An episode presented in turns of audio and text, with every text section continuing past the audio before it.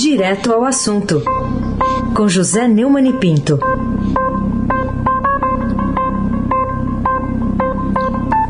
Oi, Neumani, bom dia. Bom dia. Raíssa Abac, Carolina Ercolim. Bom dia. Alvirante Delson e o nosso transatlântico no Suez. Bárbara Guerra, Frânio Vanderlei, Clã Bonfim, Manuel Alice Isadora. Bom dia, melhor ouvinte.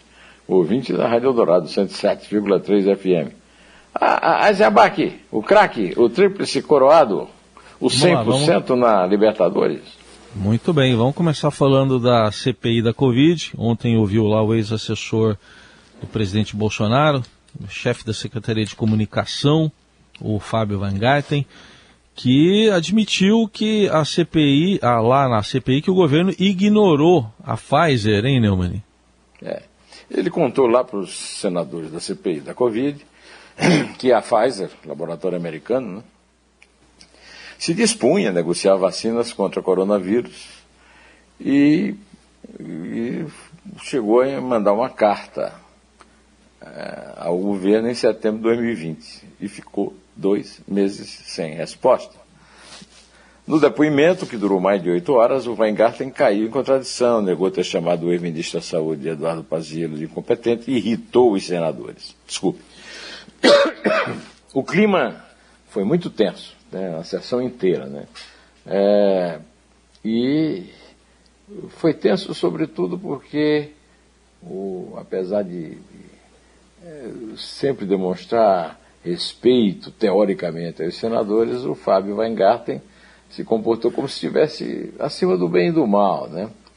E como se as palavras que saem na revista, com a revista como a Veja, não têm o menor valor, porque você sabe, né, Heisen, que eles desprezam, os bolsonaristas desprezam a imprensa e usam esse tipo de recurso. Dizem uma coisa e depois, é, quando são obrigados a negar, aí dizem que não disseram. O que no caso dele chega a ser absurdo, né? É, ele, por exemplo, é, contou, né, revista Veja, que é, que defendeu veementemente as vacinas e que o, o Pazuello era incompetente. E, na, e no depoimento ontem disse que, quando ele falou de incompetência, ele falou na estrutura burocrática do Ministério da Saúde. Quem é esse cara para falar de estrutura burocrática de um ministério como o Ministério da Saúde é, e o SUS, que, que, é respeitado no mundo, no mundo inteiro? Mas deu informação importante que é dessa correspondência. E olha que isso tudo aconteceu depois de ele ter feito uma longa apresentação se dizendo um devoto da verdade. Imagina se não fosse, hein, Carolina Ercolim, tintim por tintim. Pois é. Bom, vamos falar também sobre qual foi a razão de os membros da CPI para investigar erros e omissões do governo federal no combate à pandemia terem discutido a eventual prisão né, de Fábio Van Garten num dos momentos ali do depoimento dele ontem. Pois então, o Fábio Weingarten é, chegou a ser ameaçado de ser preso do relator, Renan Calheiros. Né?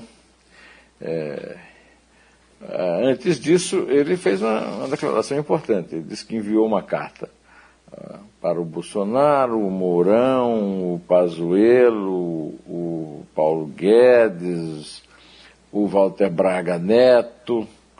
O Mourão disse que não recebeu a carta. Mas ele disse que mandou, através do Palácio do Planalto. O, o Mourão disse que pode ter ficado no Palácio do Planalto. E, mas essa discussão em torno da, da revista Veja, da, da, da, declaração, da mudança de opinião dele sobre o Pazuello, levou a, o Renan Calheiros, que é o relator da CPI, a pedir a prisão por falso testemunho. A posição de Renan contrariou do, o presidente da CPI, Omar Aziz, até então aliado dele, os dois discutiram. Eu não sou carcereiro de ninguém, reagiu Aziz. Ou seja, o pau quebrou na casa de Noca, entre dois figurões da CPI. Que consequências teremos na próxima sessão? Teremos que esperar para ver é, ligados, né? Vamos ficar ligados, porque pode ser mais emocionante do que o MMA, né, o, o, o Heisen. Por que, Heisen? Pode ser mais emocionante do que o MMA. Ah, porque temos aí o presidente da CPI, né, o Omar Aziz, que foi até obrigado a interromper a sessão, porque teve um, um momento lá de dois lutadores que estavam ali na. É ringue que fala ou octógono? Octógono, né? É o, o Renan Calheiros de um lado e o Flávio Bolsonaro do outro, né, Neumann? Pois é, o, o, o Renan Calheiros é o relator e o Flávio Bolsonaro não aparece por lá, mas lá com o seu braço enfaixado apareceu é, para arrumar uma briga, né? Imagina a situação um cidadão honesto ser preso por um vagabundo como Renan Calheiros. Se isso não for quebra de decoro, eu não sei bem o que é. é o filho 01 é, disse que o relator queria transformar a CPI num palanque eleitoral. Vagabundo é você que roubou dinheiro do pessoal do seu gabinete, retrucou Renan. Aí veio um palavrão que eu não posso repetir, não vou repetir, né? O, o Flávio foi denunciado por peculato, lavagem de dinheiro e organização criminosa no processo das, das rachadinhas. Portanto, não está naquela situação daquele cara que pode jogar a primeira pedra, nem a última, né? Mais tarde, nas redes sociais, o presidente, o papai, escreveu: com mais de 10 inquéritos no STF, Renan tem moral para querer prender alguém? Ah, manda ele dar uma olhadinha no, no regulamento do. Será que ele sabe ler? Do Senado, né? Tem nada a ver uma coisa com a outra, né? De qualquer maneira, durante essa quebra de decoro dupla, o presidente da CPI suspendeu o depoimento, aproveitando que os trabalhos precisariam é, ser interrompidos por causa da sessão do Senado, né? O que aconteceu aqui foi quebra de decoro, disse o Randolph Rodrigues, e foi mesmo. A, a verdade é que na briga o Renan tinha razão, mas ele cometeu um erro. Há todas as evidências, todas as evidências, de que a família Bolsonaro praticou o peculato, tanto no gabinete do Jair Bolsonaro na Câmara, quanto no do Flávio Bolsonaro na Assembleia. Mas ele vive mesmo é do pessoal que fornece aquele tipo de cheque para dona Michele, que o procurador-geral não quer investigar. É, são chamados lá no Rio de milicianos, como o capitão Adriano, Fabrício Queiroz e outros amigos da família. Carolina Ercolim, tintim por tintim. Falemos sobre a Covid propriamente, Falemos. sobre Falemos. o avanço da alta de, de casos, especialmente. Né? Os de mortes têm caído em alguns estados, mas o Estadão chama atenção para essa discrepância né, entre casos que, no final das contas, vão gerar daqui duas, três semanas alta possivelmente de mortes. Né? É, não se pode dizer, mas é uma coisa muito preocupante. Né? Ah, afinal de contas, a média caiu, mas não caiu tanto. O número ainda é altíssimo, né? O balanço de óbitos de segunda-feira, levando em conta os registros dos últimos sete dias, ficou em 2.087, diante da marca de 3.025 em 10 de abril, e, segundo o consórcio da imprensa, alertam para o patamar elevado que a doença mantém nas cidades brasileiras. Além disso, as recentes flexibilizações nas medidas de isolamento podem resultar em nova pressão sobre os hospitais. E eu quero lembrar o Dia das Mães. Eu mesmo aqui no prédio já falei, vi muita movimentação de gente entrando e saindo. Né? a, a, a média de mortes de segunda-feira é 105% maior em comparação com o dado de 10 de janeiro. Em relação a 10 de fevereiro, 98,7% mais elevado. E também maior do que qualquer registro ao longo de 20, 2020. Além da flexibilização, aponta um ritmo lento da vacinação como causa. Né? O balanço também mostra que 31.811 novos casos foram confirmados, o que faz o, o total de diagnóstico chegar a 15 milhões 214 mil e 30. O terceiro mais alto do mundo, atrás dos Estados Unidos, que tem mais de 300 milhões de habitantes, e da Índia, que tem 1 bilhão e 300 milhões de habitantes. Segundo o Ministério da Saúde, 30, 13 mil, é, 759 mil, 13 milhões, 759 mil 125 pessoas foram recuperadas e 1 milhão 27 mil 636 estão em acompanhamento. Mas, como revela o Estadão num título da, do portal, né, 13 estados têm alta de infecções por Covid. Não dá mesmo para relaxar em isolamento. Uso de máscara e higiene. O Queiroga disse que não é tarde para entrar em ação, Zé Gotinha? É tarde sim, para 420 mil famílias de brasileiros que perderam seus entes queridos e não ressuscitarão. Ou ele, o grande cardiologista, descobriu aí um, método de o método Lázaro de ressurreição. E como é que explica, explica o Bolsonaro desafiando o Zé Gotinha? Como é que ele explica? Nem fala, não falou na CPI, nem fala para nós, né? Aí se abaque. Esse abaque é o craque. O craque. Vamos falar agora, Neumann, da conclusão de uma decisão do STF que derrubou 3.400 patentes, entre elas tem medicamentos, enfim, tem outros setores, é, como está destacando hoje o Estadão. No que, que isso pode ter feito prático na vida do cidadão brasileiro? É, o tribunal retomou um julgamento de uma ação da Procuradoria-Geral da República contestando a lei de propriedade industrial em vigor desde 96. Na prática, o entendimento leva à redução de prazo de patentes, afetando a indústria como um todo, especialmente mercados gigantes, como é o caso do setor farmacêutico, você citou, o químico e de biotecnologia. Ainda falta o STF definir a partir de quando deve ser implantado o entendimento. Deve também esclarecer se o fim do prazo esticado atinge, inclusive, patentes farmacêuticas que já foram prorrogadas, como defende o relator Dias Toffoli. Esse ponto vai ser examinado na sessão de quarta-feira ou seja, é, já está sendo. Né?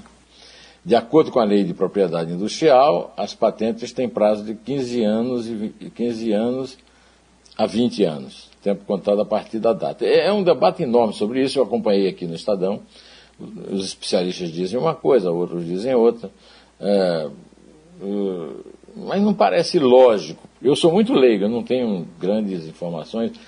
Patentes serem mantidas indefinidamente é, em prazos vencidos para a cobrança é, pela, pelos seus é, concessionários, digamos assim. Né?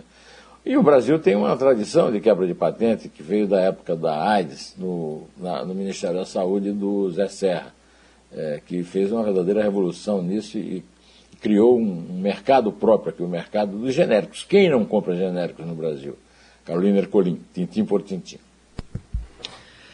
Falemos também sobre a decisão do Supremo Tribunal Federal que vê uma retaliação naquele pedido de investigar o, o ministro da Corte Dias Toffoli.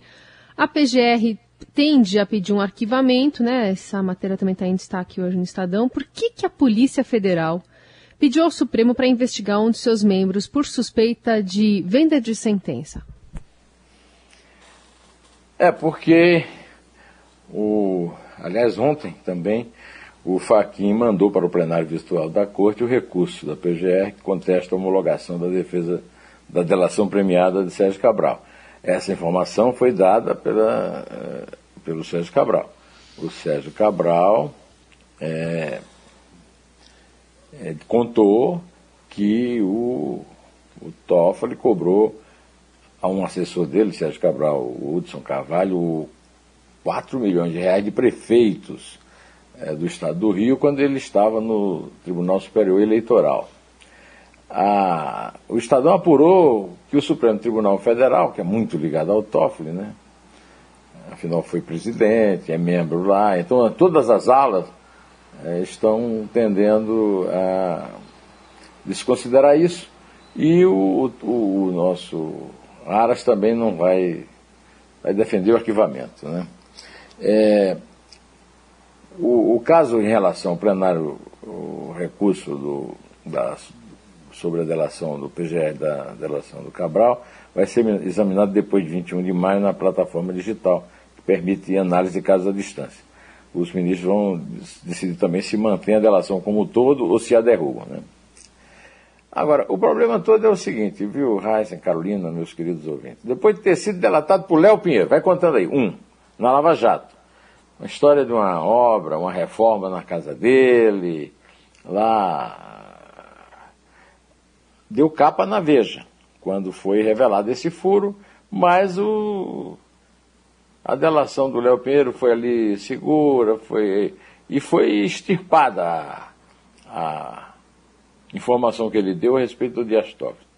Ele também apareceu nesse inquérito do Ministério Público do Rio por suspeição de crime financeiro praticado no escritório do qual ele já foi sócio e que hoje pertence apenas à mulher dele, Roberta Rangel. Que também é citada nessa terceira denúncia. É, pois afinal, esse, quem teria recebido essa propina, segundo o Sérgio Cabral, contou, é, paga pelo Hudson Carvalho, tenha sido a própria Roberta Rangel. Então, o que é que acontece quando um artilheiro faz três gols, né? Como o Pedro fez um dia desse. Ele pode pedir música no Fantástico se fizer no sábado ou no domingo, né? Então talvez seja o caso do Toffoli pedir música no Fantástico depois dessa terceira denúncia negada pelos próprios companheiros e pelo aliado Procurador-Geral da República, que é aliado de todo mundo, de Lula, de Bolsonaro, de Dias Toffoli, todo mundo que possa interferir na indicação dele, eventual indicação dele para o Supremo Tribunal Federal. É esperar para ver, né? Agora, que pode pedir música no Fantástico? Pode, a não ser que o Heisen tenha opinião em contrário. Pode. Tudo bem. Então, você está então... falando. tá certo. Então, Carolina, você pode contar é. de três, que é a, a, quantia de músicas do Fantástico, né, Carolina? Posso, eu posso. É três. É dois é um impé. Vivemos em constante transformação e para ajudar as empresas a estarem conectadas com pessoas, nós criamos o Estadão Blue Studio, uma nova operação dedicada para criar soluções publicitárias inovadoras e orientadas à performance. O Estadão Blue Studio entrega projetos customizados, branded content, publicações e uma série de eventos consagrados pelo mercado. Não importa o tamanho do seu desafio, para nós existe uma boa solução. Estadão Blue Studio, conteúdo de alta performance.